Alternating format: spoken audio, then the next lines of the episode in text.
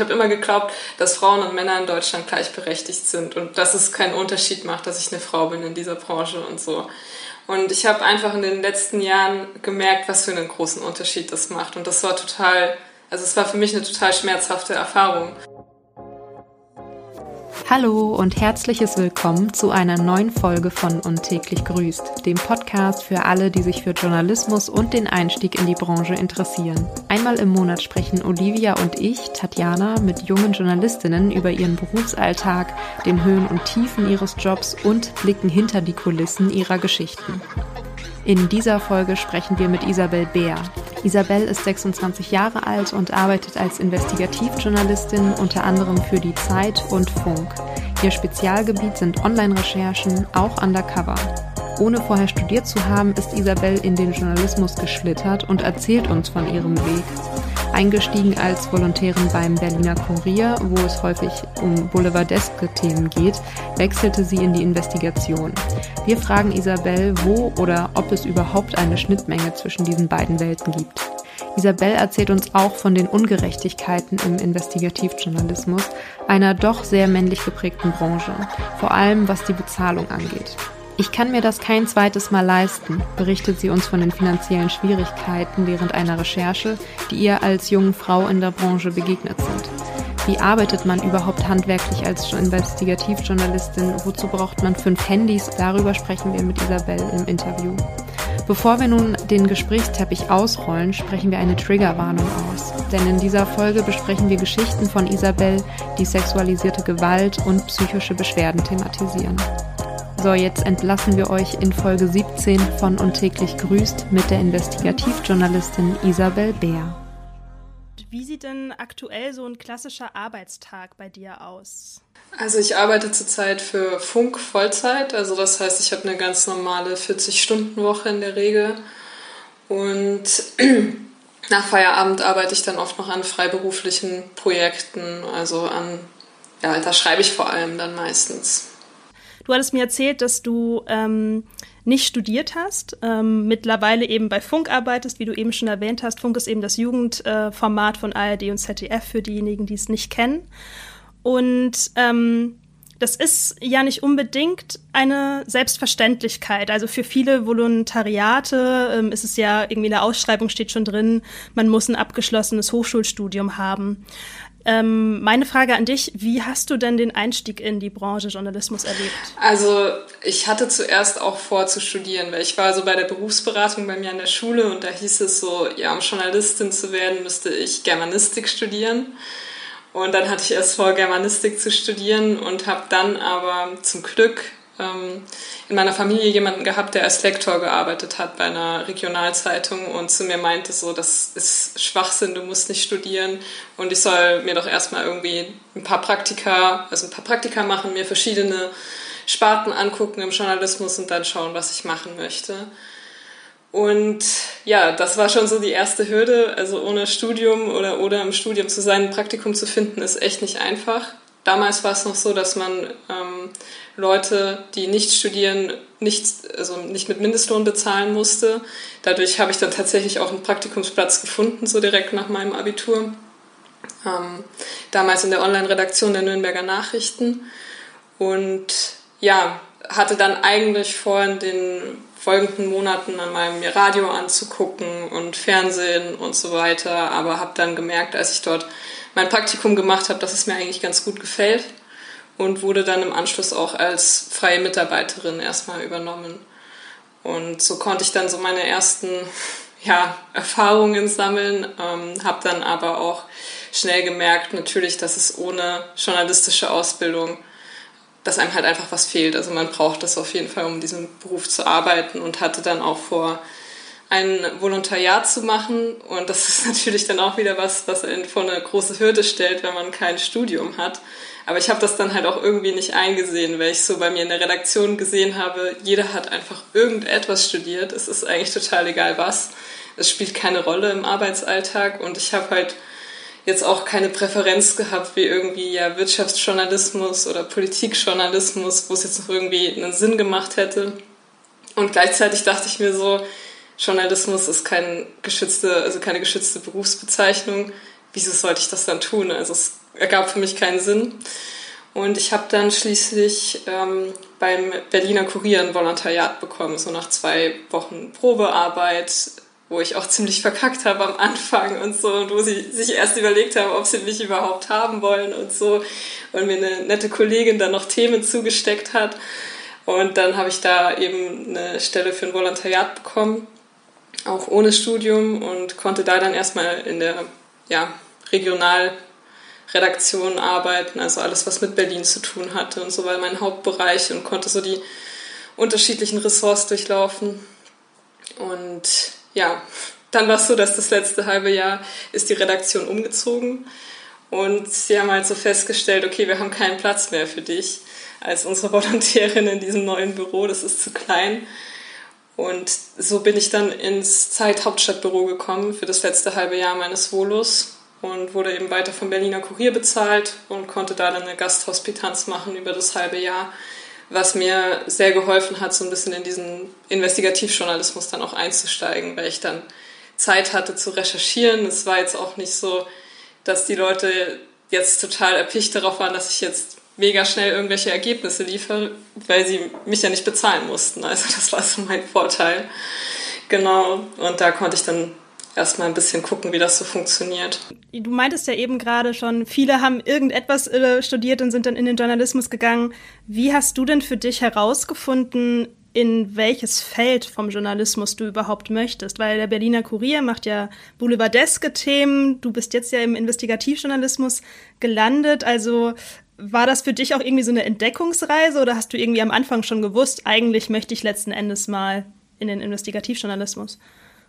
Also das hat mich schon immer irgendwie interessiert, so dieses Feld. Und beim Berliner Kurier war das Ding, also mein Spezialgebiet sind jetzt ja vor allem Online-Recherchen, auch undercover. Und beim Berliner Kurier war das Ding, ich bin neu nach Berlin gezogen, alle Leute um mich rum, die anderen Redakteure und Redakteurinnen kannten sich gut aus, hatten immer ihre Themen und ich war da halt am Anfang total aufgeschmissen und konnte da nicht mithalten. Und um, man musste halt jeden Tag Themen vorschlagen in der Konferenz und die dann halt auch umsetzen. Und ich habe halt festgestellt, okay, ohne Kontakte kriege ich das nicht hin.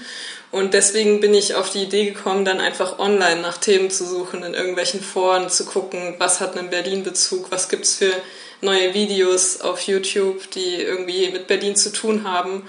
Und das sind dann halt so meine Themen geworden. Und so war halt schon mal der erste Bezugspunkt so zu den Online-Themen und so Online-Recherche. Und dann war es so, dass ich auch schon für den Berliner Kurier einen Artikel umgesetzt hatte zum Thema Voyeurismus. Also da gab es einen User im Netz, der Frauen heimlich gefilmt hat auf der Straße in Berlin und darüber hatte ich eben auch schon für den Berliner Kurier geschrieben und diese Recherche habe ich dann, als ich bei der Zeit meine Hospitanz gemacht habe, nochmal aufgegriffen und da dann angefangen tiefer zu recherchieren und eben auch undercover in dieses Forum einzusteigen. Mhm. Über das Stück wollen wir auch ähm, später noch reden, aber ähm, zuerst haben wir noch ein paar andere Fragen. Du hast jetzt eben gerade schon ähm, erzählt, Olivia, dass äh, der Berliner Kurier ja auch boulevardeske Themen hat. Ähm, hattest du damit starke Schnittpunkte ähm, während des Volontariats? Also natürlich ist das ein Thema. Also beim Berliner Kurier, als ich damals dort gearbeitet habe, war das jetzt, würde ich sagen, nicht unbedingt so, wie man sich jetzt eine typische Boulevardzeitung ähm, vorstellt. Also klar gab es da Situationen, mit denen ich auch sagen würde, so das fand ich jetzt nicht ganz so cool, wie das gelaufen ist, aber an sich fand ich vor allem eine Sache sehr cool und das war, dass Artikel von jedem verstanden werden müssen. Und dass, wenn einer in der Redaktion gesagt hat, ich verstehe diesen Artikel nicht, dass man den nochmal umgeschrieben hat, dass es wirklich leicht verständlich ist. Und cool fand ich daran auch, dass man ein Thema auch selbst verstanden haben muss, um das so runterzubrechen. So einfach, das so einfach aufzuschreiben. Und das hat mir sehr gut gefallen weil genau das war das, was mich dann bei der Zeit auch so gestört hat, als ich da angefangen habe, weil ich am Anfang überhaupt nicht verstanden habe, um was es in den Artikeln überhaupt geht. Also ich habe mir dann Fremdwörter Lexikon gekauft, weil ich das einfach nicht verstanden habe. Und teilweise in den Redaktionskonferenzen saß ich so da, alle benutzen irgendwelche Fremdwörter, die ich davor noch nie gehört habe. Ich dachte so, oh mein Gott, ich verstehe einfach nichts davon. Und ich finde, das ist eine der Sachen, die ich gut finde an Boulevardjournalismus, dass es so erzählt ist, dass es jeder versteht. Und ich glaube, daraus, also daran sollte man sich mehr orientieren. Ähm, was jetzt Themen angeht wie Witwen schütteln oder sowas in die Richtung, das geht natürlich gar nicht. Also egal, welchen Journalismus man macht. Was begeistert dich denn so am Investigativjournalismus? Also ich finde es einfach total cool, so über einen langen Zeitraum an was zu arbeiten. Und vor allem ist es eigentlich immer so, wenn man über eine lange Zeit an was arbeitet, man hat so kleine Durchbrüche und man freut sich dann immer riesig, irgendwie so was Neues gefunden zu haben und kann selbst immer kaum glauben. Also gerade wenn man dann vergleicht, was man zu Beginn der Recherche gedacht hat, was das Ausmaß ist und man sieht dann halt so, wie es immer mehr wird und immer krasser. Das ist total spannend. Also das ist manchmal auch echt frustrierend und beängstigend, aber es ist auf jeden Fall was, was diese Arbeit unfassbar spannend macht und kein Tag ist halt wie der andere. Und cool finde ich halt auch an dieser Arbeit, dass man teilweise wie eine Art in Anführungszeichen Ermittlungsarbeit macht, aber ohne dass man die Menschen, über die man da jetzt Informationen sammelt, am Ende in irgendeiner Form verurteilen muss oder ja, man kann einfach mit ihnen sprechen, ohne dass das jetzt an die Polizei geht oder man steht ihnen halt anders gegenüber, man steht ihnen als Mensch gegenüber und kann so halt auch manchmal die Beweggründe nachvollziehen, warum Menschen sowas tun. Und es geht nicht darum, das jetzt in irgendeiner Form als gut oder schlecht zu beurteilen, sondern einfach mit ihnen zu sprechen und dann kann sich derjenige, der das liest oder sich anschaut, am Ende sein eigenes Urteil bilden. Was braucht man denn eigentlich an Handwerkszeug, um in, als Investigativreporterin zu starten? Gute Frage. Also was auf jeden Fall gut ist, ist, also wenn man jetzt im Online-Bereich arbeiten möchte, dass man auf jeden Fall zumindest einen Laptop hat, den man nur für Recherche nutzt und jetzt nicht für private Dinge. Also das finde ich ganz existenziell, dass man das trennt. Ähm, und genauso auch mit Handys. Also ich habe inzwischen, glaube ich, fünf oder sechs Handys, mit denen ich arbeite. Also das ist halt auch, natürlich braucht man jetzt am Anfang nicht so viele Handys, aber man sollte auf jeden Fall sein privates und geschäftliches Handy trennen. Und auch wenn man jetzt, ja, in krasseren Bereichen recherchiert, da wirklich nochmal sich eine extra SIM-Karte holen, nochmal ein extra Handy holen, das man dann auch nur für die Recherche nutzt. Weil es natürlich sein kann, dass Leute dann nicht begeistert davon sind, was man veröffentlicht hat und dann vielleicht auch versuchen, das zu leaken. So die Handynummer oder so. Und wurde dir das dann, also weil du meintest ja, der erste Text, mit dem du so eingestiegen bist, war ja ursprünglich für den Berliner Kurier, ging dann aber weiter bei der Zeit. Hat dir da jemand das auch gesagt, dass du da eben so auf deine digitale Sicherheit achten musst? Oder war das was, wo du dir das selber irgendwie überlegt hattest? Ähm, das ist eine gute Frage. Also ich hatte damals schon einen eigenen Laptop, glaube ich. Ich bin mir aber gar nicht mehr sicher, wie das da war. Also ich glaube, ich habe mit meinem eigenen Laptop damals gearbeitet. Und das war in der Redaktion selbst, glaube ich, gar nicht so Thema. Ich erinnere mich nicht mehr so gut daran, ehrlich gesagt. Aber das kam dann so mit der Zeit. Also wenn man dann einfach mehr in dem Bereich arbeitet. Ich habe dann schon, also ich habe schon gewusst, auf was ich ungefähr achten muss. Also ich habe zum Beispiel damals auch schon ich habe mich ja auch selbst fotografiert, um in dieses Forum einzusteigen. Ich habe dann darauf geachtet, die Metadaten aus dem Foto zu entfernen, dass es jetzt halt keinen Rückschluss gibt auf mich oder auf das Aufnahmegerät oder was auch immer. Ähm, habe eine verschlüsselte Internetverbindung genutzt und so. Also darauf habe ich schon geachtet. Aber ich glaube tatsächlich, dass das in vielen Redaktionen, also das ist jetzt nicht äh, allein ein Ding von einem bestimmten Medium, das ist einfach in vielen Redaktionen ein bisschen zu wenig mitgedacht wird oder dass viele Leute das auch nicht wissen, wie man sich da online schützen kann oder auf was man achten muss. Woher wusstest du das?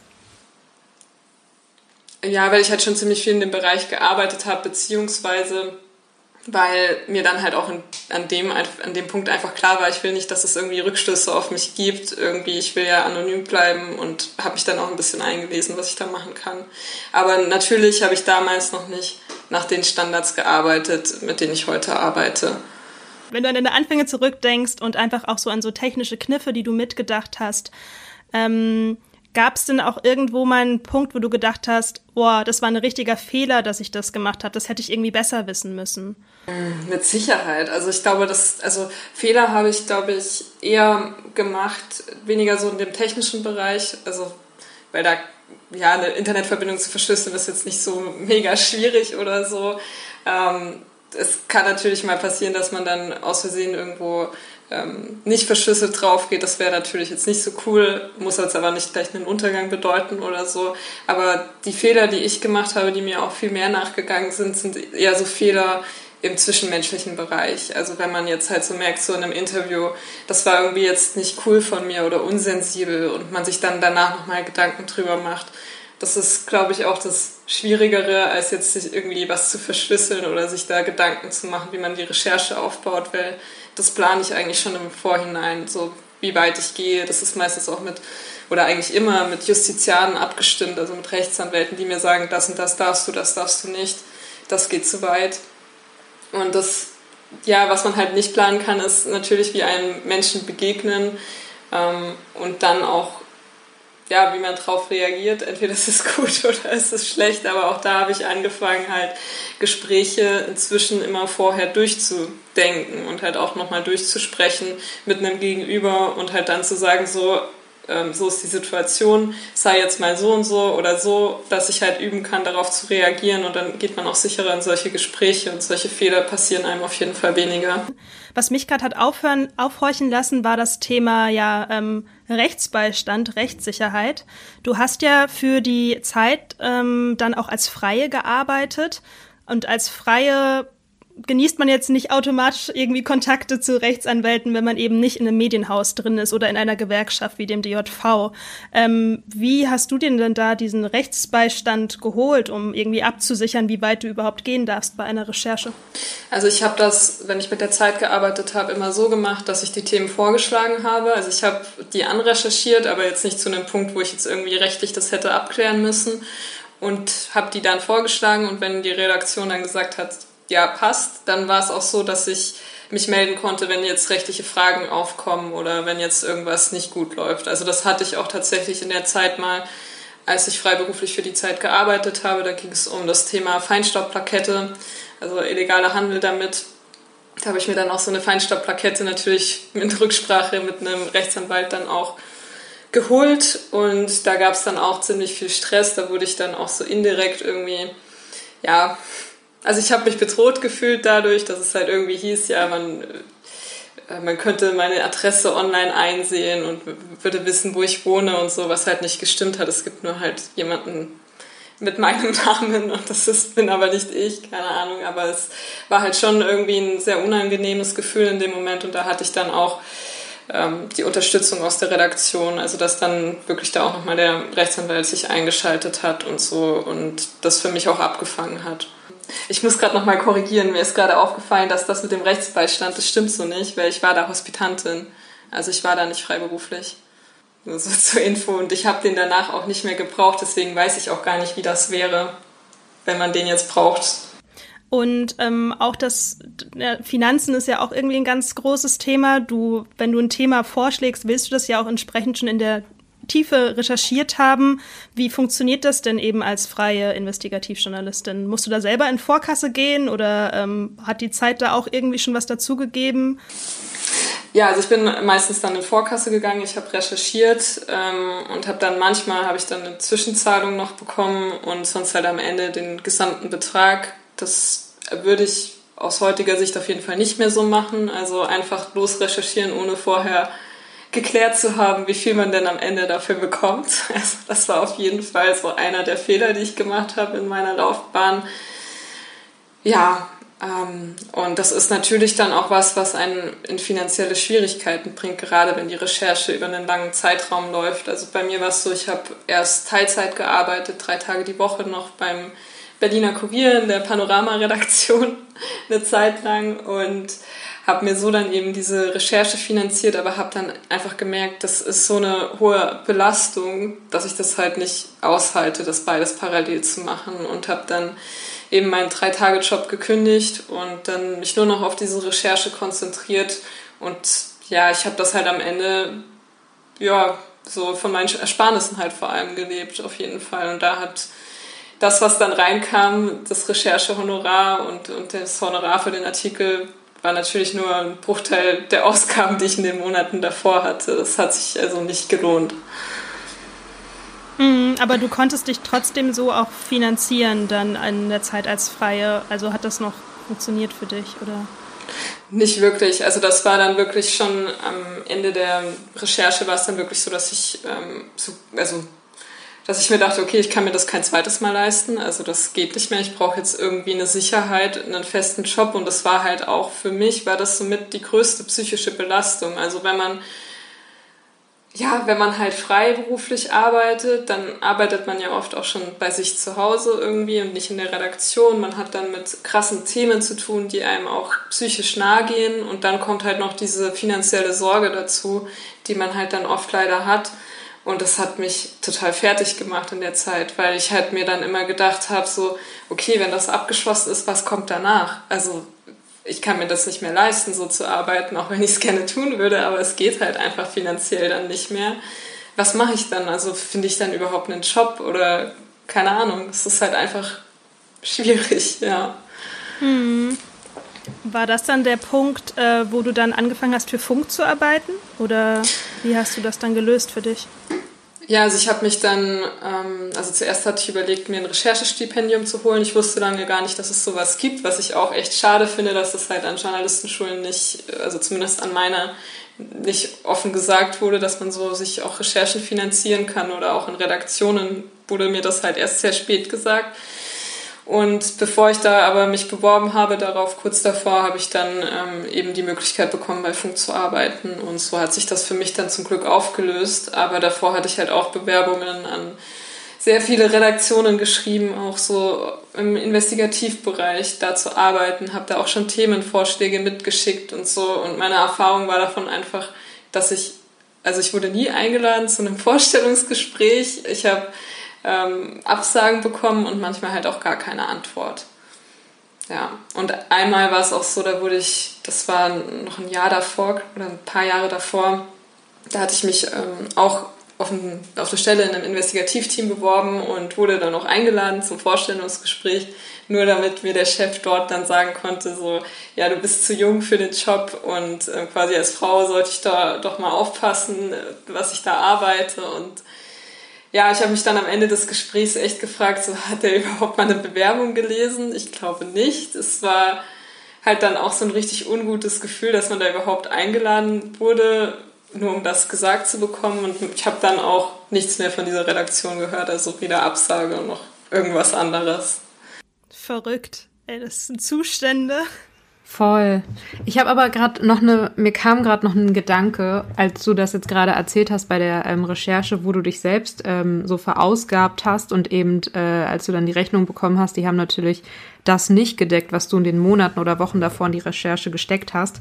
Ähm, für jemanden, der wie mich, der jetzt keine Ahnung von Investigativrecherche hat und auch gar nicht weiß, wie geht man da eigentlich vor, ähm, frage ich mich, ob da, also war, gab es irgendwelche Beratungen von ähm, dem Auftraggeber, von der Redaktion vorab, ähm, wie das Ganze für dich abläuft, was, was quasi dein, ähm, dein Auftrag ist und was für Ausgaben du haben wirst? Oder bist du dann einfach losgelaufen und hast selber gemacht und dann deine Rechnung geschrieben für das, was du geschrieben hast? Also es war so, dass natürlich, also was ich jetzt vergessen habe zu sagen, Fahrtkosten und so wurden übernommen. Also die konnte ich immer einreichen und das war jetzt nicht das Problem. Das Problem war halt die Zeitspanne, in der ich gearbeitet habe, weil das halt einfach eine sehr langwierige Recherche war und ähm, das halt nicht bezahlt wurde. Also nicht ansatzweise so diese Zeit, die man reingesteckt hat. Und ich habe damals halt ja, ich war, ich habe halt immer, ich glaube immer so an das, an das Gute in den Menschen irgendwie und dachte dann so, ja, das wird bestimmt total fair ablaufen und irgendwie wird das schon ganz cool werden und bin da halt auch sehr naiv irgendwie rangegangen an das, an das Thema.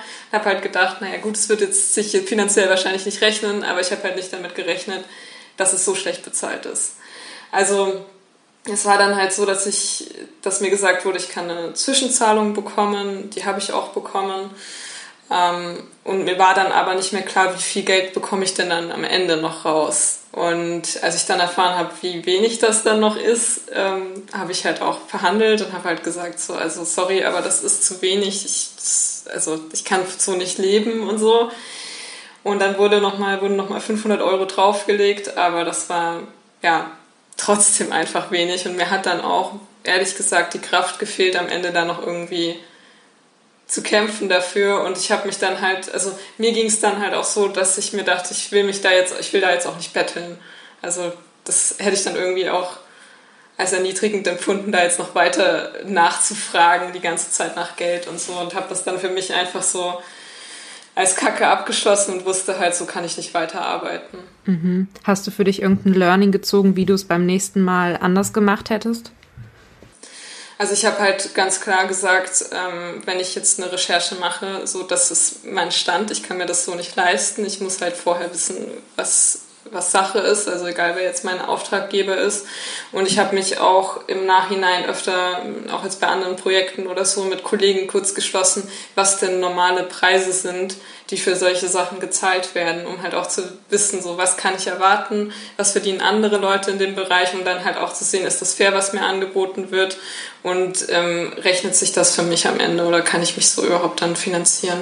Du wusstest ja eigentlich, meintest du ja schon so nach der Berufsberatung, als du mit dem Bekannten, der Lektor, Lektor ist, äh, gesprochen hast, dass du in den Journalismus möchtest. Wenn du diese Vorstellung, die du damals vom Journalismus hattest, vergleichst, ja, mit deinen Erfahrungen, wie du das Ganze jetzt wahrnimmst, haben sich die bewahrheitet, deine Wünsche, deine Vorstellungen?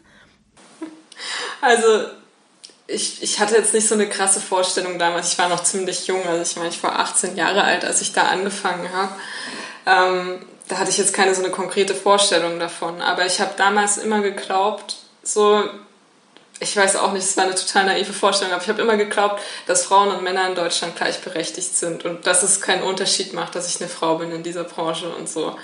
Und ich habe einfach in den letzten Jahren gemerkt, was für einen großen Unterschied das macht. Und das war total also es war für mich eine total schmerzhafte Erfahrung und es hat total lange gedauert, das für mich zu erkennen, weil davor habe ich immer gedacht, es muss an was anderem liegen, dass ich halt irgendwie ähm, keinen Job bekomme und andere Kollegen halt irgendwie schon oder ähm, dass andere Leute dann anders behandelt werden und so und irgendwann habe ich dann festgestellt, es gibt keinen anderen Grund als jetzt mein Geschlecht, dass mir manche Sachen nicht zugetraut werden oder dass ähm, ja Leute, die, die auf dem gleichen Stand sind, die Männer, Männer sind, halt einfach bevorzugt werden in bestimmten Positionen. Und das fand ich eigentlich das Krasseste.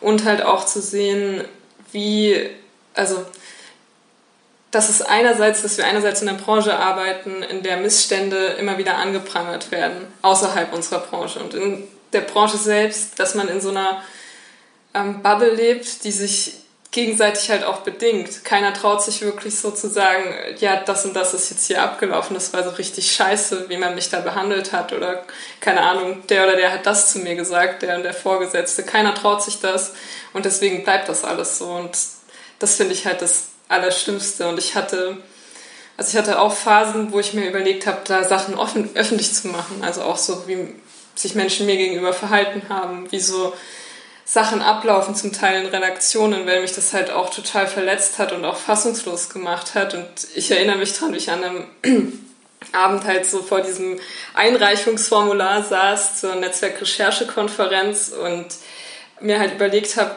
da ja einen Vortrag reinzupacken, so wird mit Frauen im Investigativjournalismus umgegangen und mich dann nicht getraut habe, das einzureichen, weil ich halt gedacht habe, naja, aber die Leute, über die ich dann reden würde, die sind ja dort und die halten dort auch Vorträge. Und ähm, was bedeutet das am Ende für meine berufliche Zukunft, wenn ich sowas ausspreche?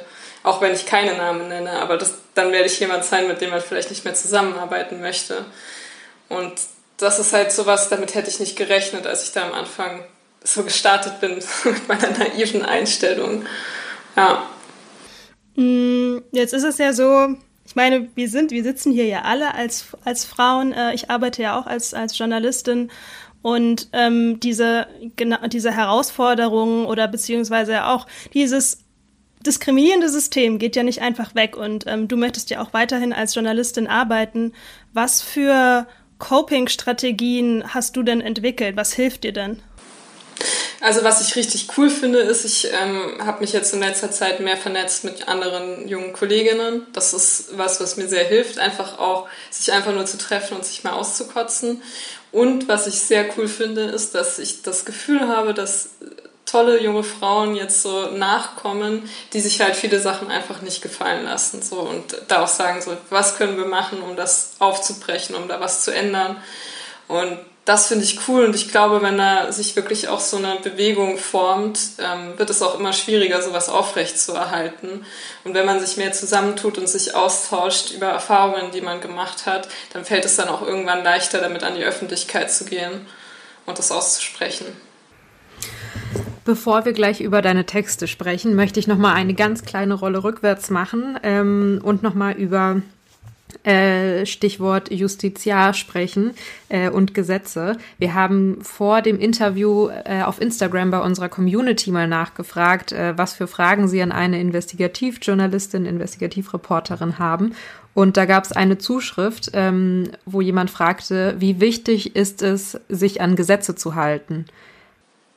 Ja, das ist natürlich sehr, sehr wichtig. Also ich meine, man, man kann jetzt nicht einfach irgendwie das Gesetz brechen, ohne das vorher abgeklärt zu haben. Also das ist wirklich immer der erste Schritt, bevor ich so eine Undercover-Recherche angehe, dass ich sage, was ich vorhabe und dann mit dem Justiziar kläre oder der Justiziarin, wie weit darf ich gehen. Und gerade zum Beispiel, ich habe eine Zeit lang recherchiert zum Thema ähm, Pädophilie auf YouTube. Da gibt es so Leute, die da eben Videos und also Kindervideos in Playlists packen und sich dann über diese Videos austauschen. Und das sind teilweise halt schon sehr krasse Videos, auch online.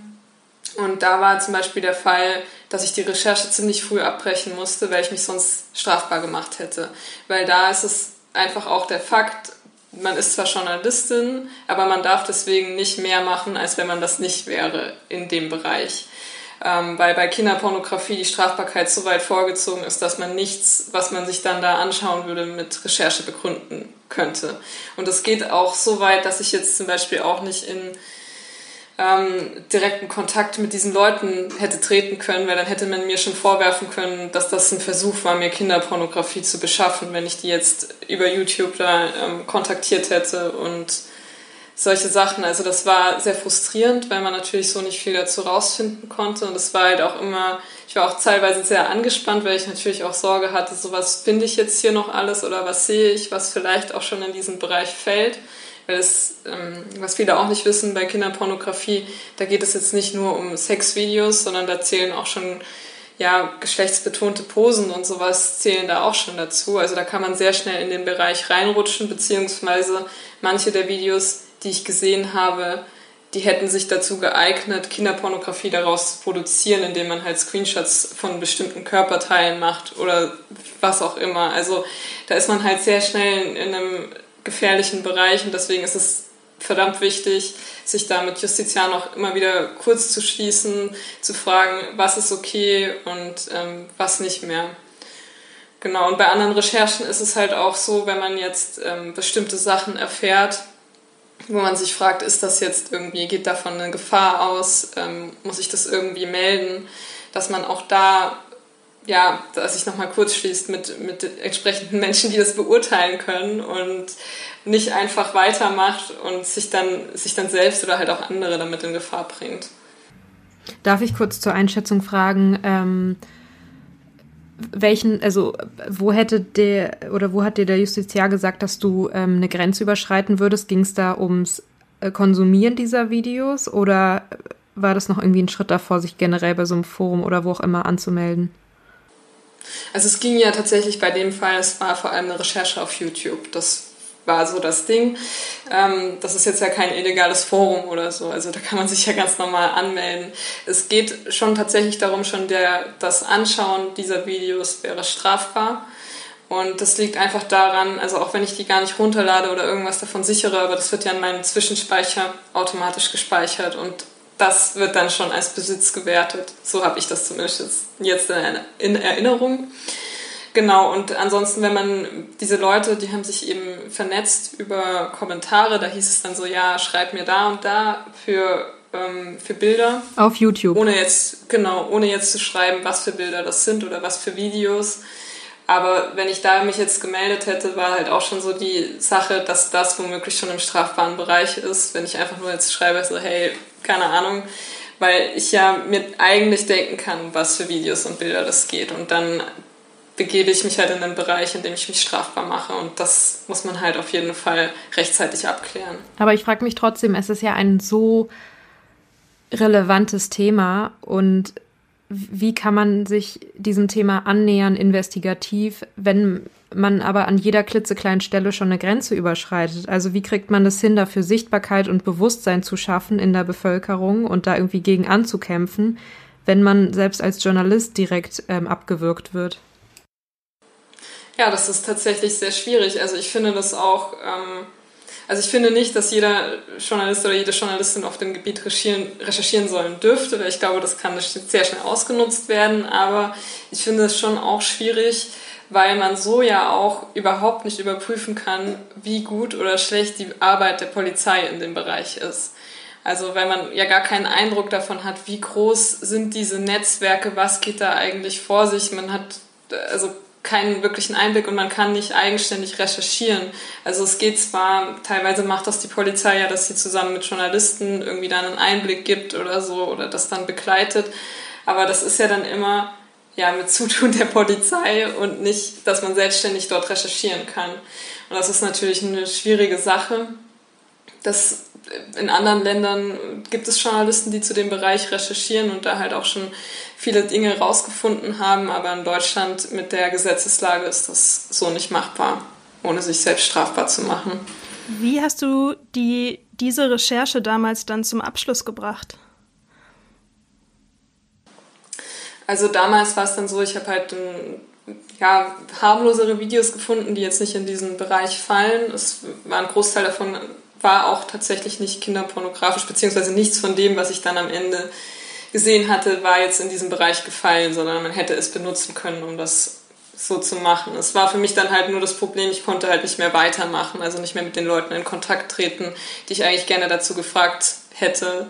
So, ähm, und ich habe das dann, ich habe dann tatsächlich eine Betroffene gefunden, also ein Mädchen in Deutschland, das über einen Livestream animiert wurde von anderen Nutzern, verschiedene Dinge zu machen, sich kurze Kleidung anzuziehen anzuziehen, irgendwie die, die nackten Füße in die Kamera zu halten, solche Dinge. Und ähm, habe mich dann mit ihrer Familie dort getroffen. Genau, das war. Und habe mich dann eben auch noch im Anschluss mit der Polizei getroffen, um eine Einschätzung zu bekommen und mit der Staatsanwältin, wie, also in welchen Bereich diese Aufnahmen fallen. Ähm, ob das jetzt schon strafbar ist, beziehungsweise ob sich die Nutzer strafbar gemacht haben, die dieses Mädchen zu solchen Sachen animieren. Und diese, diese Fragen konnten, konnte man halt klären. Aber jetzt in den weiteren Bereich, was da hinter den Kulissen von YouTube noch abläuft, ähm, jetzt abseits der Kommentarspalten, das konnte ich dann so nicht aufklären. Und hast du Ideen, was es braucht, damit solche Recherchen möglich sind, damit sie irgendwie, also müssen sie irgendwie reguliert werden, damit man trotzdem irgendwie einen Zugang dazu finden, finden kann? Also ich glaube, es wäre halt sinnvoll, manchen Journalisten das zu erlauben. Also Menschen, die sich halt auf dem, also mit dem Gebiet schon ein bisschen auskennen. Und dass man halt, ja, das ist echt schwierig, aber dass man halt bestimmte Sachen einfach vielleicht auch, dass man Leute das nicht alleine recherchieren lässt, sondern halt immer, dass es jemanden gibt, der das auch nochmal kontrolliert, was da passiert, dass man halt bestimmte Regeln einhalten muss, aber dass man halt doch die Möglichkeit hat, auf dem Gebiet irgendwie zu recherchieren. Also ich finde tatsächlich auch dieses, sich Kinderpornografie zu beschaffen, sollte auf jeden Fall weiterhin verboten sein, auch wenn man Journalist ist. Auf jeden Fall, es geht nicht. Ähm, nur es ist halt diese Strafbarkeit ist halt so weit vorgezogen, dass ich mir ja nicht mal angucken könnte, was jetzt in diesem Forum passiert, ohne dass ich mich strafbar mache. Also ich kann gar keinen Einblick gewinnen. Und ähm, es gibt zwar Möglichkeiten, zum Beispiel am Browser auszuschalten, dass Bilder und Videos nicht geladen werden. Ähm, aber auch das ist nie hundertprozentig sicher, also weil Bilder teilweise halt dann doch geladen werden können und man begibt sich wieder in den strafbaren Bereich. Also bleibt es mit der jetzigen Rechtslage auf jeden Fall unmöglich, da weiter einzusteigen. Voll krass. Ich frage mich auch, ob man, also kann man eigentlich mit der Polizei zusammenarbeiten bei solchen Recherchen oder gibt es da irgendwie auch eine, ähm, eine Barriere, wo, wo einfach eine ganz klare Grenze gezogen werden muss? Also ich weiß, dass einige Journalisten da in dem Bereich schon ähm, mit der Polizei zusammenarbeiten. Ich finde das jetzt auch nicht per se verwerflich, weil es ja auch darum geht, wie ermittelt die Polizei überhaupt. Und wenn man da einen Einblick gewinnen kann, ist es natürlich gut, aber man kann es natürlich andererseits nicht wirklich überprüfen, ähm, wie groß ist das Ausmaß jetzt wirklich, weil wie gesagt, man macht sich dann halt strafbar am Ende. Hm, super schwierig. Also ich denke mir halt gerade, das wird ja öfter auch mal gerne irgendwie Medien zum Vorwurf gemacht, wenn, also du hast vorhin auch das Thema Witwenschütteln genannt, aber auch allgemein bei so sehr, sehr sensiblen Themen dann sich über das Thema eben nur über die betroffene Person annähern zu können. Ähm, ist ja erstens auch, kann ja retraumatisierend sein für die Person an sich. Und auf der anderen Seite bleibt ja eben das bleibt ja so eine Blackbox, was jetzt irgendwie mit den Tätern wirklich ist, was in diesen Menschen vor sich geht. Super schwierig. Ähm, wir wollen jetzt, wir haben jetzt ja schon ein bisschen damit angefangen, äh, über deine Texte, äh, über deine ja, Beiträge zu sprechen.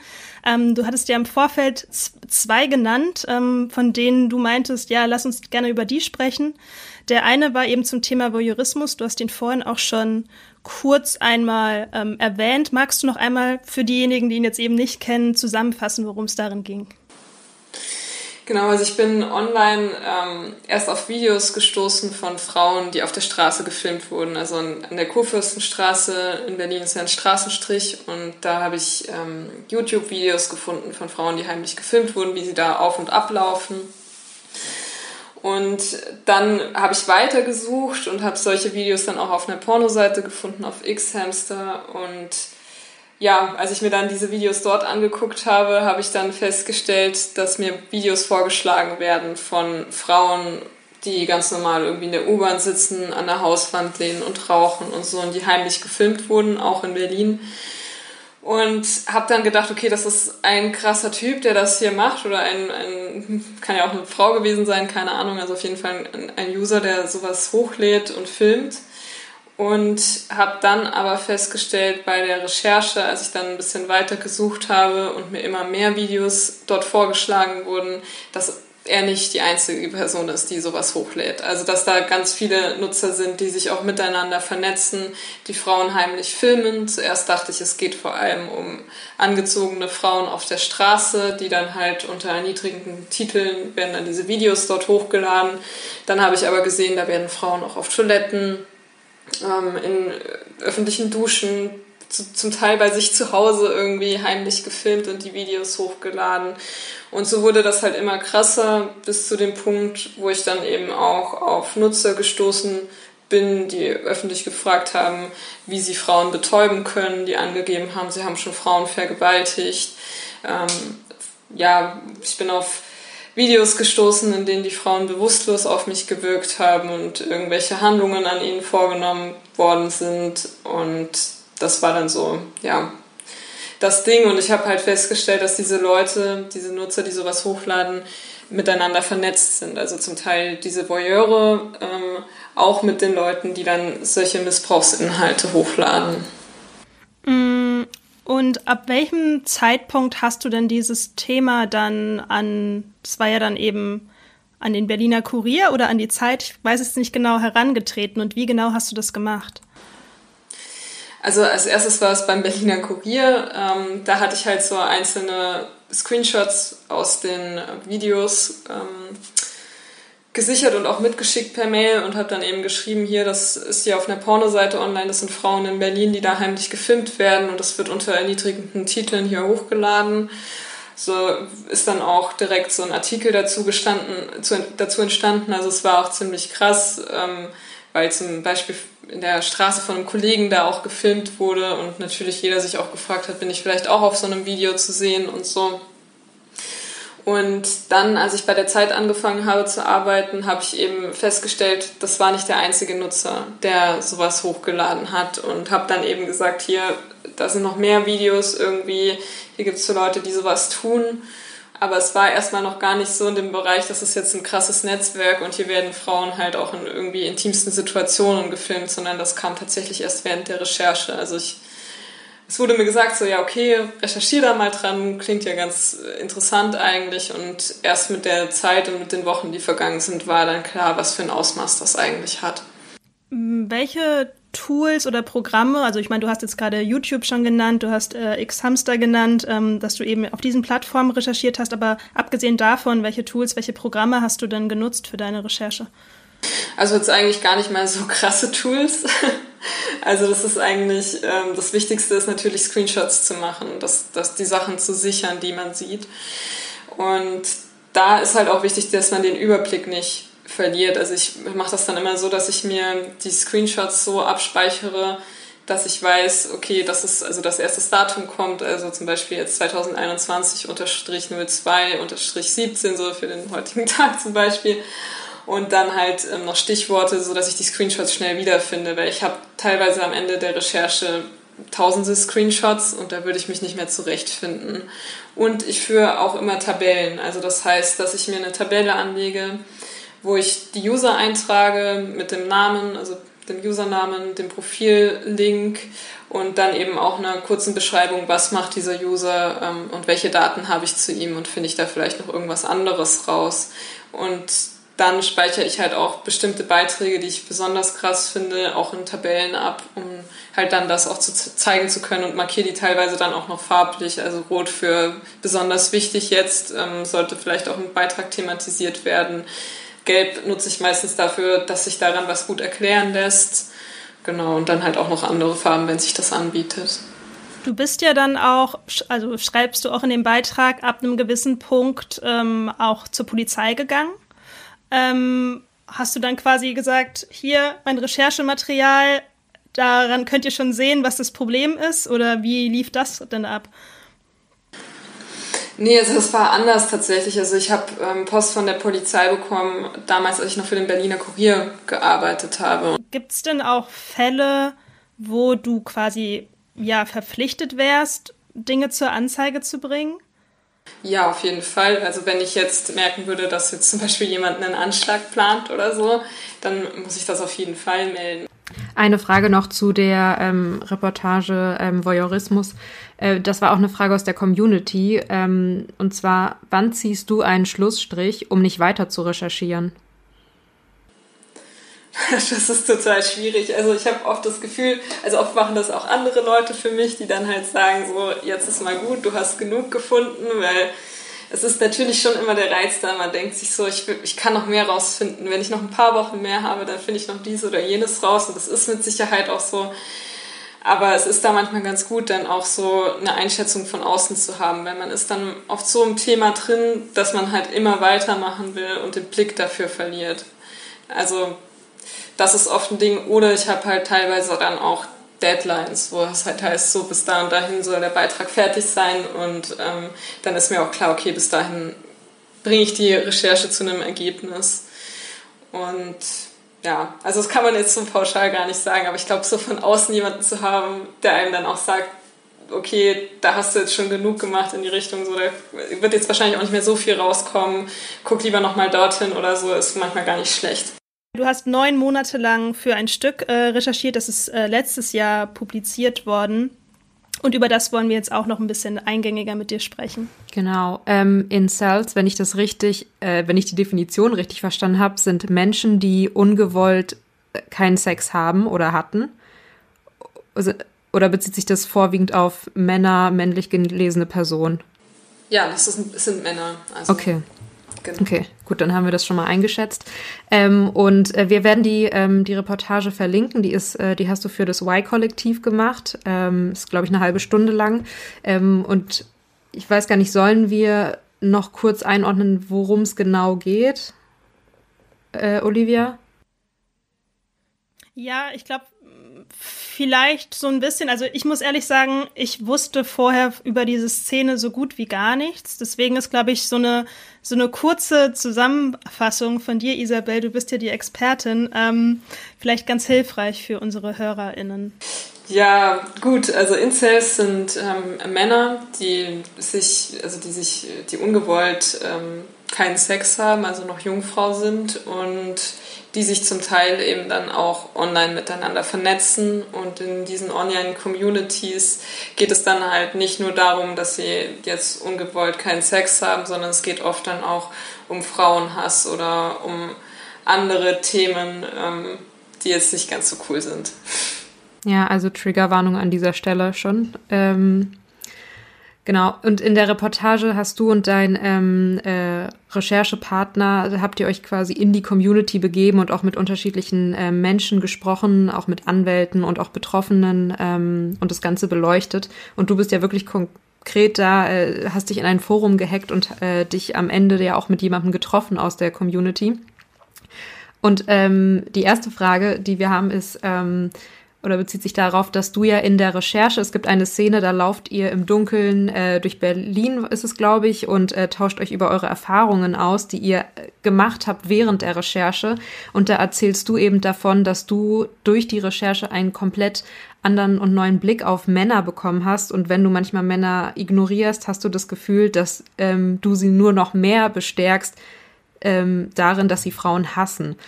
Und also ich fand es total schockierend und belastend auch. Ich habe diesen Blick, also ich konnte es total nachvollziehen, dass du das wohl gedacht hast und habe mich dann jetzt eben gefragt, ähm, wie verändern dich solche Recherchen im Allgemeinen? Weil du sagst es, glaube ich, auch, du hast dir davor nie Gedanken dazu gemacht. Mhm. Also das ist oft tatsächlich vor allem für den Zeitraum der Recherche. Also da ist es dann halt sehr extrem. Das war jetzt auch bei der Incel-Recherche teilweise wirklich so, dass ich dann unterwegs war und mir gedacht habe, wer von diesen Männern um mich herum wünscht mir jetzt auch, dass ich vergewaltigt werde? Und wer denkt so über mich? Und das nimmt aber tatsächlich dann bei mir eigentlich immer ziemlich ab, sobald die Recherche vorbei ist und sobald ich mich dann auch wieder mit anderen Themen auseinandersetze. Eine Recherche, die mir bis heute aber immer noch nachhängt, ist auf jeden Fall die Voyeurismus-Recherche, weil mir dadurch halt bewusst geworden ist, wo überall Kameras versteckt sind. Und seitdem bin ich total paranoid und checke wirklich jede Toilette irgendwie ab und gucke immer, ob irgendwo eine Kamera versteckt ist. Also manche Sachen bleiben dann auch einfach. Das ist ganz unterschiedlich, kommt immer auf das Thema an.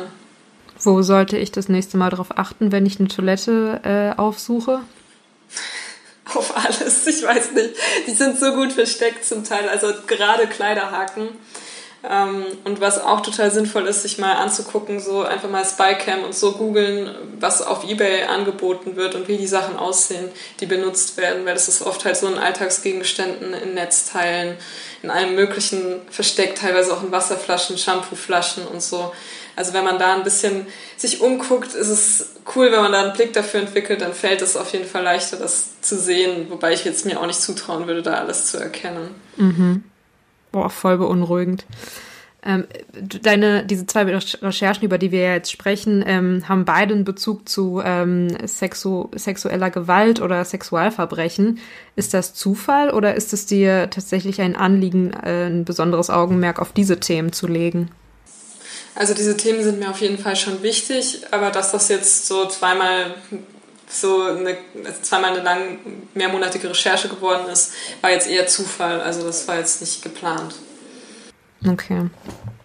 Und ähm, was mir auch aufgefallen ist bei der Recherche, ähm, du hast da ja Menschen hinterher recherchiert, die offen darüber sprechen, Amokläufe zu begehen, die Frauen vergewaltigen wollen, die sie umbringen wollen, was ja, äh, also es ist ja offensichtlich, dass da wahrscheinlich auch bei diesen Menschen ähm, psychisch irgendwas mitschwingt und eine große Rolle spielt. Ähm, und ich habe mich dann gefragt, wie bereitest du dich als Journalistin darauf vor, ähm, dieses Verhalten und ein Muster in dem Verhalten von diesen Menschen einzuordnen? Also ich glaube, man kann sich nicht wirklich darauf also vorbereiten, das geht nicht. Also ich habe mir auch, ähm, ich habe auch immer gedacht, so ich kann die Incels verstehen am Ende und ich konnte Teile davon nachvollziehen, aber irgendwann hat auch eine Kollegin zu mir gemeint, weil ich daran halt auch irgendwie fast verzweifelt bin, weil ich es nicht verstehen konnte. Und sie meinte so zu mir, ja, vielleicht ist es auch besser, dass du es nicht verstehen kannst. Und dann dachte ich mir so, ja, vielleicht stimmt das wirklich, dass ich diesen Hass nicht nachvollziehen kann. Vielleicht ist das tatsächlich besser so. Ähm, und ich glaube, man kann sich nicht wirklich darauf vorbereiten, was das psychisch mit einem macht. Also ich habe das gerade bei der Insta-Recherche auch echt unterschätzt, weil ich mir dachte, naja, ich habe ja schon zu anderen Themen recherchiert, die jetzt irgendwie psychisch belastend waren und es klappt schon irgendwie. Und was mir sehr gut getan hat und wirklich geholfen hat, war, dass ich nicht alleine war bei der Recherche, also dass ich meinen Kollegen hatte, den Johannes, ähm, dass wir uns immer wieder austauschen konnten. Das hat mir wirklich gut getan und dass ich auch wusste seitens Funk jederzeit, wenn, ich, wenn es mir jetzt nicht gut gehen sollte, ich habe die Möglichkeit, ein psychotherapeutisches Gespräch in Anspruch zu nehmen und ähm, bin damit nicht allein. Und es ist auch okay, wenn ich sage, irgendwie mir geht es jetzt heute nicht gut und ich kann das aussprechen. Und das war wirklich für mich so der Punkt, der mir geholfen hat, damit auch klarzukommen. Mhm. Ähm, Im Vorgespräch haben wir ja auch gerade über dieses Thema eben psychische Gesundheit bei der Arbeit als Journalist, Journalistin gesprochen.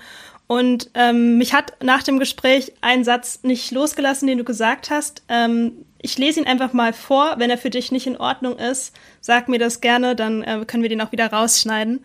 Und zwar meintest du zu mir ähm, in dem Gespräch, dass du oft bei der Arbeit auch so getan hast, als sei alles okay, obwohl es dir zu dem Zeitpunkt eben psychisch schon echt schlecht ging wegen der Recherche, weil du eben Angst hattest, dass dir dann keine Investigativrecherchen ähm, mehr anvertraut oder zu, ähm, ja, keine, äh, keine anvertraut mehr werden. Ähm, das heißt also, das, was du jetzt gerade gesagt hast, da musstest du dich ja irgendwie erst hin entwickeln. Kannst du das nochmal so ein bisschen, bisschen einordnen?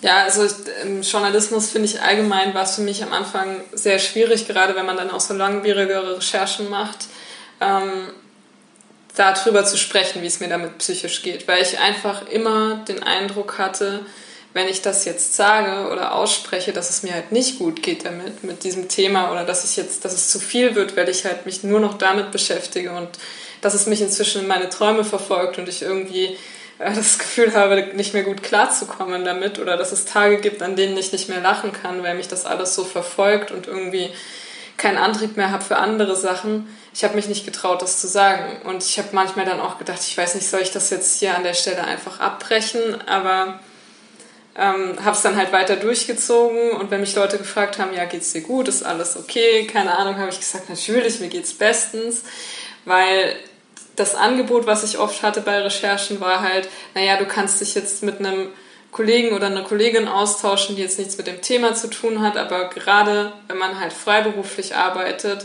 sind das nicht die Menschen, denen ich mich anvertrauen würde, weil ich dann immer wieder das Gefühl hätte, so ja, dann fällt das auf mich zurück dann heißt das vielleicht so, ja, die ist dafür nicht gemacht, das ähm, psychisch zu stemmen oder so. So war mein Eindruck. Ich weiß nicht, ob es wirklich so abgelaufen wäre. Aber deswegen habe ich das halt nicht gesagt. Und was mir gefehlt hat, war lange Zeit halt, dass mir Leute sagen, so, es gibt jemanden externen, mit dem du sprechen kannst. Es gibt irgendwie psychologische Angebote und es ist absolut okay, das in Anspruch zu nehmen und dass man offener darüber spricht, dass auch andere Menschen bei solchen Recherchen halt psychisch an ihre Grenzen kommen. Und ich hatte dann manchmal den Eindruck, ja, das, die anderen, die stecken das halt einfach so weg und denen macht das nichts aus. Und erst als ich dann ähm, mal auf einer Journalismuskonferenz war und ein Kollege erzählt hat von seinem Burnout, den er bekommen hat, und ich dann gemerkt habe, dass ich diese Anfangssymptome, die er geschildert hatte, ein paar Wochen zuvor auch schon hatte, ist mir halt bewusst geworden, wie massiv das eigentlich schon war bei mir und wie knapp ich an sowas vorbeigeschrammt bin. Und da ist mir halt auch klar geworden, okay, so geht es nicht weiter. Also wenn ich nicht offen darüber spreche, wie es mir geht, ähm, gehe ich irgendwann daran kaputt und kann dann meinen Job nicht mehr machen.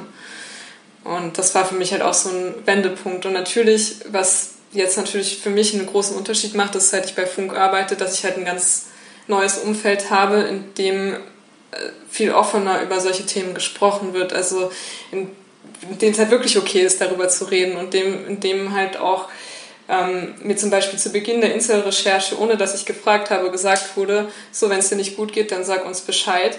Ähm, das und das sind die Angebote, die wir haben. Das kannst du jederzeit in Anspruch nehmen. Das ist absolut okay. Aber das kannst du auch am Ende der Recherche, wenn es nicht gut gehen sollte, in Anspruch nehmen. Und das hat mir halt schon so ein Gefühl von Sicherheit gegeben. Mhm. Gerade wenn wir uns vielleicht nochmal zurückdenken in diese Situation, freiberuflich, investigativ recherchieren, wenn man eben nicht so in der Redaktion drin steckt, was würdest du denn sagen, wäre da denn total hilfreich ähm, für eben Freiberufler? Ja, also auf jeden Fall ähm, sowas anzufragen, also dass man wirklich fragt, so was sind denn die Angebote, die es hier gibt. Ähm, und sich auch auf jeden Fall, wenn man jetzt merkt, okay, da ist jetzt nicht wirklich so ein Angebot da, dann halt nochmal mehr nachzuhaken, zu gucken, okay, oder zu sagen, so, ja, aber keine Ahnung, in einer anderen Redaktion wird das angeboten, solltet ihr vielleicht auch mal drüber nachdenken und das zu machen. Und ähm, was mir meistens am meisten hilft, ist tatsächlich mit Kollegen zu sprechen oder Kolleginnen, die zu ähnlichen Themen recherchieren. Also auch wenn man jetzt vielleicht an der Recherche allein arbeitet, dass man aber guckt, okay, wer hat jetzt zum Beispiel, wenn es um sexualisierte Gewalt geht, wer hat dazu schon recherchiert und kann ich mich da vielleicht mal irgendwie mit der Person treffen und einfach nur quatschen. Also das hilft halt schon total.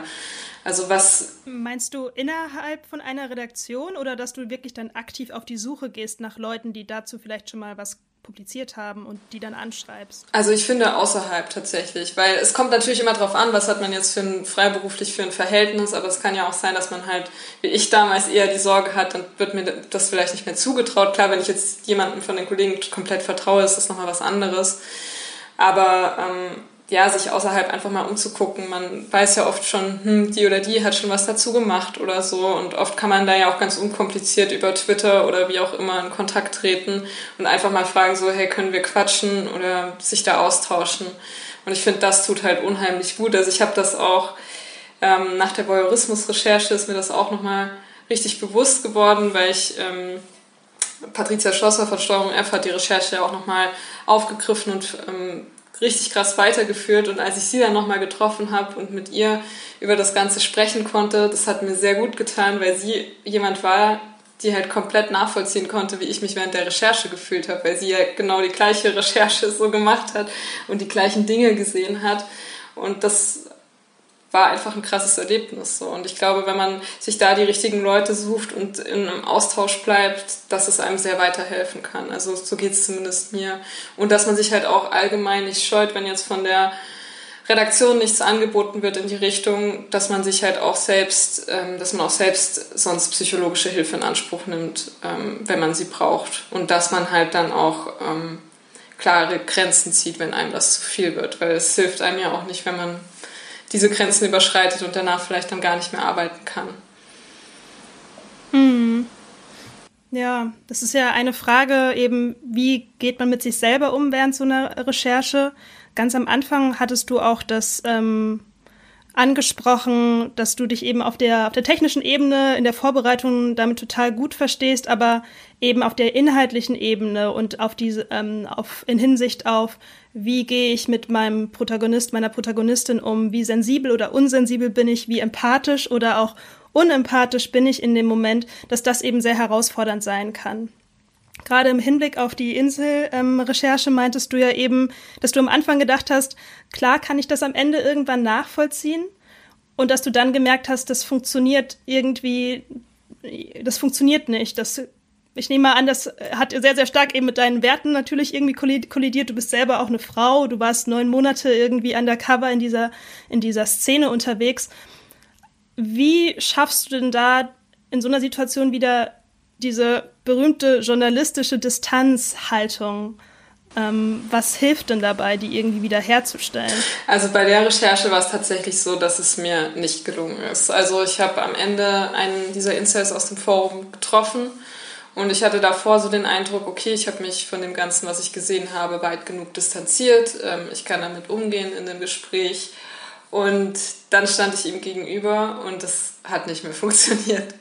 Und das war halt so, ja, ich glaube auch einer der schmerzhaftesten Momente in, in meiner beruflichen Laufbahn, weil das, ja, weil das halt einfach ein Fehler war, der mir der mir halt auch so leid getan hat, irgendwie für die Recherche, aber auch, weil ich mir dachte, ich will auch Menschen nicht so gegenübertreten, also weil ich halt auch lauter geworden bin, als ich wollte, weil das halt gar nicht so ein ruhiges, sachliches Gespräch war, wie ich mir gewünscht hatte.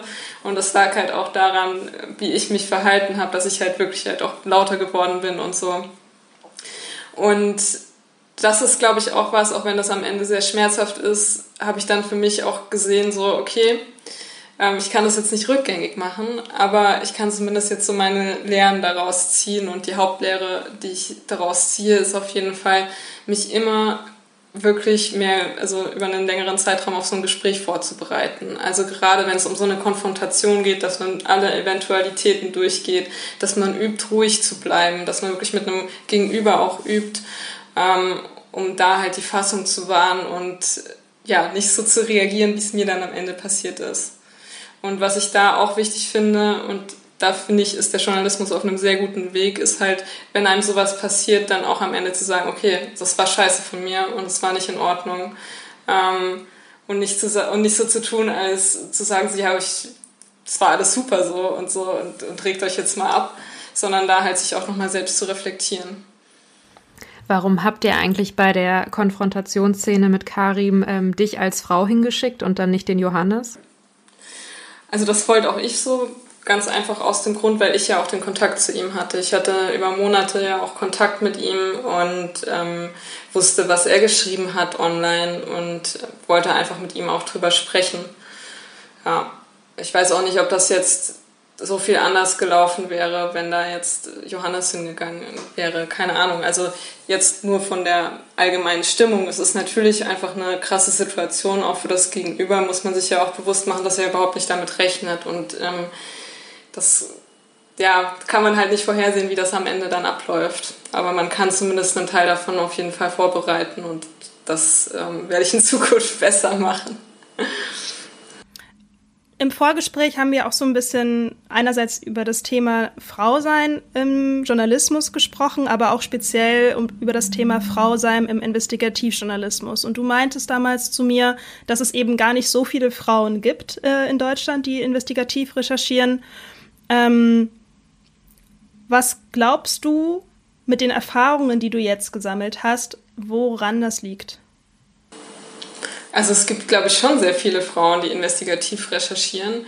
Ähm, nur sie arbeiten halt leider nicht dort, wo man dann, also sie arbeiten halt leider oft nicht in den Investigativteams und sind nicht fest angestellt. Sie arbeiten nicht in der Führungsebene, sondern ähm, also gerade die Führungsebene oder diese Teams sind halt sehr stark männlich geprägt. Also das sieht man ja auch allein auf den Preisverleihungen, wenn es dann um die Kategorie Investigation geht und dann halt ein Team, teilweise Teams aus lauter Männern dann auf der Bühne stehen am Ende, dass es da halt ähm, nicht in allen Redaktionen, aber in vielen Redaktionen auf jeden Fall halt an Diversität fehlt. Und das ist, ich glaube, dass einige auch immer noch so die Einstellung haben, ähm, manche Sachen, manche Themen Frauen nicht zuzutrauen, dass es ähm, zu krass wäre für eine Frau oder so, oder dass es halt die Männersparte ist, das ist auf jeden Fall ein Ding. Und manchmal hatte ich auch das Gefühl, das ist natürlich jetzt nicht wissenschaftlich belegbar, aber ne, wenn dann halt ein Mann der Chef ist und dann die Auswahl hat zwischen einer jungen Frau und einem jungen Mann, kann es natürlich auch sein, dass er sich halt in dem jungen Mann so das junge Ich von sich sieht und sich vielleicht so zurückerinnert und sich dann eher für den Mann entscheidet als für die junge Frau, mit der er vielleicht jetzt nicht so relaten kann. Also ich glaube, dass es halt sehr viele Probleme sind und dass es so stark männlich geprägt ist, halt auch dazu führt, dass halt wenige Frauen dort dann auch den Einstieg in diese Branche schaffen, beziehungsweise dass man halt auch schnell abgeschreckt werden kann von dem, was einem da so begegnet, auch wenn man sieht, dass ähm, Leute sehr ungleich bezahlt werden, also Frauen und Männer. Und ähm, das findet man oft dann auch erst im Nachhinein heraus, dass Männer deutlich besser bezahlt wurden. Also das ist jetzt, bin jetzt auch nicht nur ich, sondern das habe ich leider halt schon von sehr vielen Kolleginnen gehört, die in dem Bereich arbeiten. Mhm. Ich glaube, Tatjana und ich, wir haben das beide schon so erlebt, auch während unseres Studiums, dass es schon einige KommilitonInnen gab, die irgendwie äh, Investigativrecherchen schon auch ein bisschen als das Nonplusultra wahrgenommen haben. Ich weiß jetzt nicht, wer letztendlich auch tatsächlich da gelandet ist. Ähm, wer weil du meintest ja auch schon, du hast äh, in die, genau in dieser Phase, wo du so viele Bewerbungsgespräche hattest und auch diesen Rückschlag äh, erlebt hast, wo dir von Anfang an signalisiert wurde, du bist zu jung, du bist eine Frau, du bist für diese Stelle nicht geeignet. Wer hat dich denn bestärkt in solchen Situationen, dass du dann trotzdem weitergemacht hast? Ja, also das finde ich auch einen total wichtigen Punkt tatsächlich. Also es gab, auch wenn die Chefs oft ähm, ja, jetzt wenig Interesse daran hatten, mich einzustellen oder da wenig an mich geglaubt haben, gab es halt immer wieder Kollegen und Kolleginnen, die auf mich zugekommen sind und halt wirklich gemeint haben, so, hey, ich finde cool, was du machst, ähm, lass uns doch mal treffen, dass wir einen Kaffee trinken gehen und so. Und dadurch bin ich halt auch an richtig tolle Kontakte gekommen, die ja dann auch zu mir meinten, wenn du da mal eine Frage hast, dann melde dich bei mir, ich kann dir in den den Bereichen weiterhelfen. Oder halt auch wirklich Leute, die auch mir gezeigt haben, so sie haben Interesse an mir, dass ich das weitermache und halt mir dann zum Beispiel den Tipp gegeben haben mit Recherchestipendium oder was es sonst noch für Möglichkeiten gibt oder mir immer wieder irgendwelche Ausschreibungen, Jobangebote geschickt haben und so. Und das hat mir schon sehr weitergeholfen. Also eigentlich meine ganze Laufbahn über gab es immer wieder diese Menschen, die mich darin bestärkt haben, die mir gesagt haben, so, hey, ich finde cool, was du machst. Und auch wenn es dann halt wirklich scheiße lief, war das was, was mir sehr gut getan hat, auch wenn das jetzt natürlich finanziell erstmal nichts bringt, einen tollen Zuspruch zu bekommen, aber psychisch hilft es einem natürlich schon, auch wenn man weiß, okay, ähm, ich kriege jetzt wenigstens irgendwie ein Jobangebot geschickt, auch wenn das vielleicht jetzt am Ende nichts für mich ist, aber jemand denkt an mich. Ähm, und das finde ich halt auch was, wenn man dann mal in der Redaktion ist und es dann quasi geschafft hat, in Anführungszeichen dort irgendwie reinzukommen, das auch weiterzugeben an junge Leute, die dorthin kommen und sich erstmal noch zurechtfinden müssen oder vielleicht auch keine Kontakte haben, dass man ihnen so ein Kontakt ist, der sie auch unterstützt oder halt einfach sagt so, hey komm, du kannst mich da anrufen oder wenn du bei einer Recherche unsicher bist, ich helfe dir da oder keine Ahnung. Das finde ich total wichtig. Und welchen Tipp oder welche Tipps hast du jetzt für Menschen, die im Investigativjournalismus starten möchten? Also ganz wichtig ist, sich erstmal Visitenkarten zuzulegen, wenn jetzt dann Corona mal irgendwie ein bisschen im Griff ist und auch wieder die Journalismuskonferenzen losgehen, ist das auf jeden Fall sinnvoll, dort mit Visitenkarten hinzugehen und die wirklich an die Leute, die man gut findet, wo man gerne arbeiten würde, zu verteilen. Was ich auch machen würde, beziehungsweise teilweise auch ähm, gemacht habe, ist, dass ich Themen auch schon dabei hatte auf solchen Konferenzen, um sie dann Menschen vorzuschlagen. Also das mache ich dann teilweise so, dass ich halt auch schon ähm, ja, mit Bildern arbeite, die zu dieser Recherche passen, dass man ein Bild davon hat, wie sieht das am Ende aus, ein bisschen Text dazu und ähm, dann halt die Themen zeige. Da muss man natürlich immer aufpassen, dass einem jemand dieses Thema nicht klaut. Also am besten parallel noch irgendwie per Mail schicken, dass man einen Beleg hat, dass man das vorgeschlagen hat. Aber auch das kann natürlich was sein, um sich ins Gedächtnis zu rufen von den Leuten. Und ähm, ja, allgemein diese Veranstaltungen, also gerade solche Seminare, wenn man einerseits halt sehr viel lernt von Kollegen und Kolleginnen. Also jedes Mal, wenn ich hingehe, lerne ich was Neues ähm, in den Workshops und man kann sich halt auch nochmal anders austauschen und vernetzen und halt gerade diese Vernetzung. Und wenn man jetzt eher introvertiert ist, also ich bin jetzt auch nicht so der extrovertierteste Mensch und es ist mir am Anfang auch echt schwer gefallen, da irgendwelche Leute anzusprechen.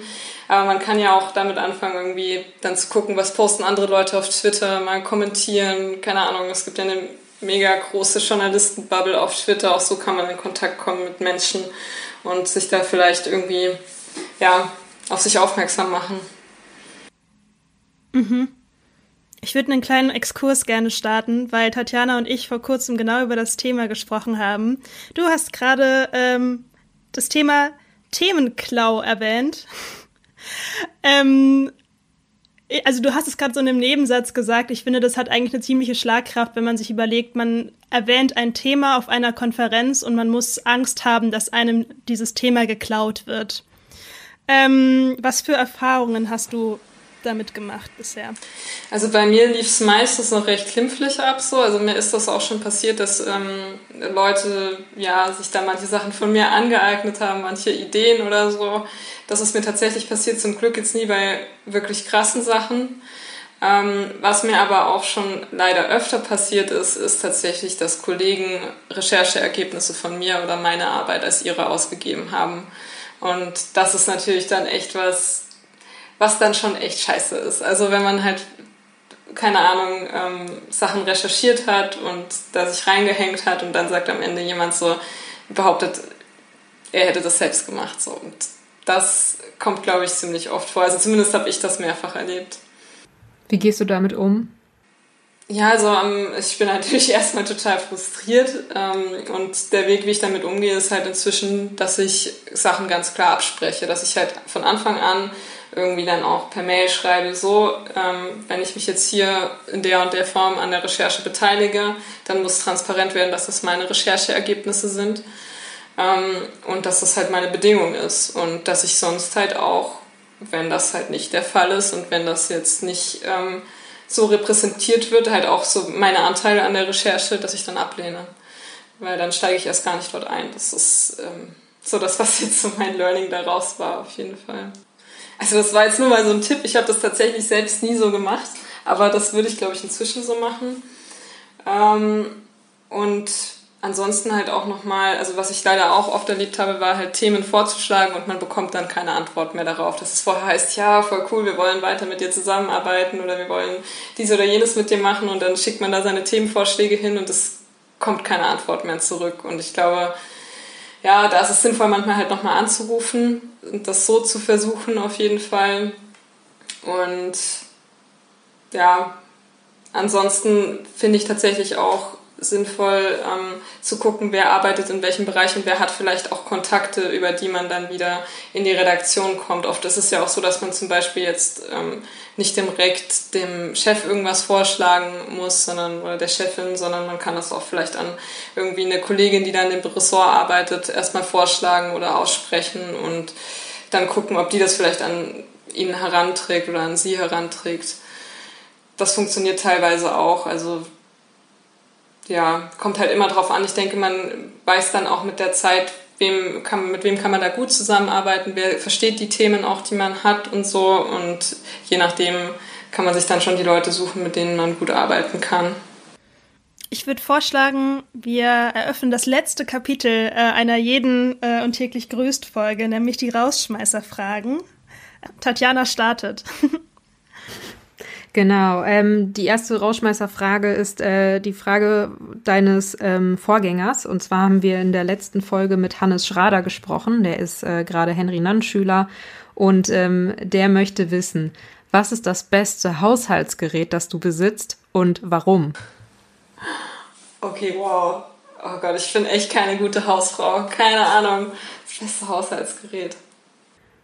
Es kann auch ganz banal sein. Vielleicht ist es bei dir das Bügeleisen oder sowas. hm. Ich glaube, mein Handstaubsauger. Praktisch. Echt praktisch. Wir haben die Frage auch schon selbst beantwortet. Ähm, ich meinte damals äh, Wasserkocher. auch Und bei mir ist es der Stabmixer. Auch sehr kreativ. Ähm, zweite Frage. Wer sind deine Vorbilder im Investigativjournalismus? Hm. Gute Frage. Also, wen ich richtig, richtig cool finde, ist auf jeden Fall Pascal Müller, ähm, ja auch lange Zeit für BuzzFeed gearbeitet hat. Also, da muss ich wirklich sagen, so tolle Recherchen. Ich muss auch sagen, es sind eher nicht so die großen Namen, sondern viele Kolleginnen, denen ich jetzt halt auch so, ähm, ja, die ich jetzt halt auch so ein bisschen näher kennengelernt habe in letzter Zeit, wo ich sage, ihr macht echt tolle Sachen, deren Namen man jetzt aber so nicht kennt oder die teilweise auch tatsächlich die Sachen gar nicht mit ihrem Namen veröffentlichen. Und die letzte Frage ist, ähm, welches Wort ist viel zu unterschätzt? Oh Gott. ähm, also was ich sehr oft benutze, aber eigentlich ist dieses Wort irgendwie nicht schön, aber ich benutze es irgendwie trotzdem gerne indes. Mhm. Ähm, dann würde ich an der Stelle sagen, Isabel, vielen lieben Dank für deine Zeit und äh, für die spannenden Einblicke hinter die Kulissen des Investigativjournalismus. und cool, dass du dabei warst. Ja. Gerne. Vielen Dank für das Interview, Isabel, und euch fürs Zuhören. Ich fand, Isabel hat sehr offen über die Schattenseiten des Investigativjournalismus gesprochen und auch sich und ihre Arbeit total reflektiert betrachtet und ehrlich mit uns geteilt. Eine Info, die uns Isabel noch nachträglich geliefert hat, auf die Frage, welche Tipps sie geben würde, um im Investigativjournalismus Fuß zu fassen, sind Journalistenpreise. Auch wenn man keinen gewinnt, sind solche Preise eine tolle Plattform, um sichtbar zu werden und auf den eigenen Namen und Themen aufmerksam zu machen. Wenn ihr euch nun üben wollt im investigativen Arbeiten, dann fangt doch gerne mit unseren Kanälen an. Ermittlungshinweise findet ihr jeweils in den Outros und Shownotes der anderen Folgen unseres Podcasts. Viel Spaß dabei. Wir freuen uns von euch zu hören, wenn ihr uns gefunden habt. Bis zur nächsten Folge. Tschüss.